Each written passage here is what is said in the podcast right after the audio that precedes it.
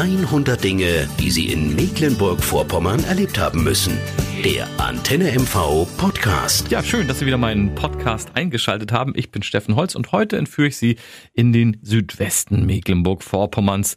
Westlich der Griesen, der grauen Gegend, gibt es auch einiges zu entdecken. Und heute geht es nach Vielang. Hm, wo ist eigentlich Vielang?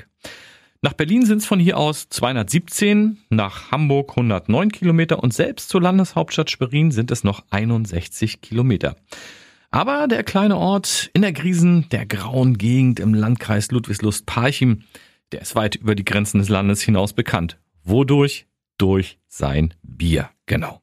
Das Bier, das hier nach dem deutschen Reinheitsgebot und ohne Konservierungsstoffe gebraut wird. Mit Bügelflasche und mit Holzkiste wird es ausgeliefert.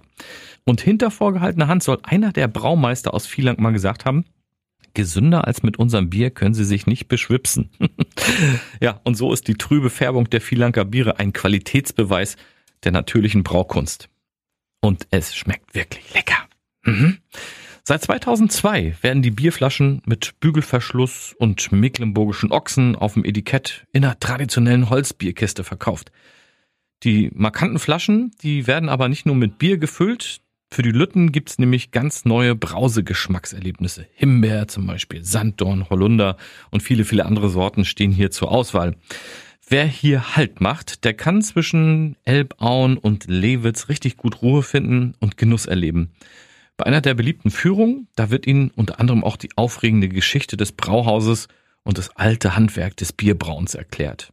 Natürlich muss anschließend gekostet und dazu lecker gegessen werden, das ist ja klar.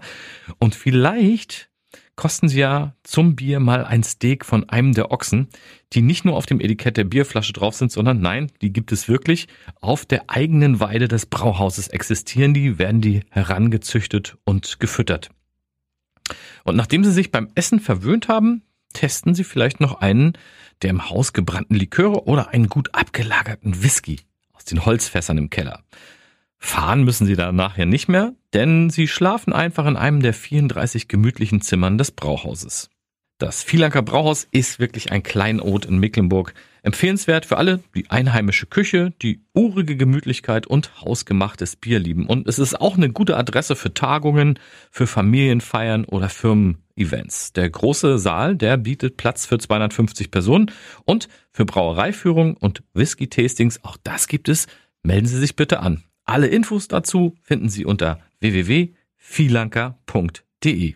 Ich wünsche Ihnen viel Spaß beim Genießen und beim Entdecken des Vielanker Brauhauses und würde mich freuen, wenn Sie auch beim nächsten Podcast wieder mit dabei sind. Neugierig auf Mecklenburg-Vorpommern geworden? Noch mehr Geschichten über die schönsten Dinge bei uns im Land hören Sie in der nächsten Folge der Antenne MV Podcast.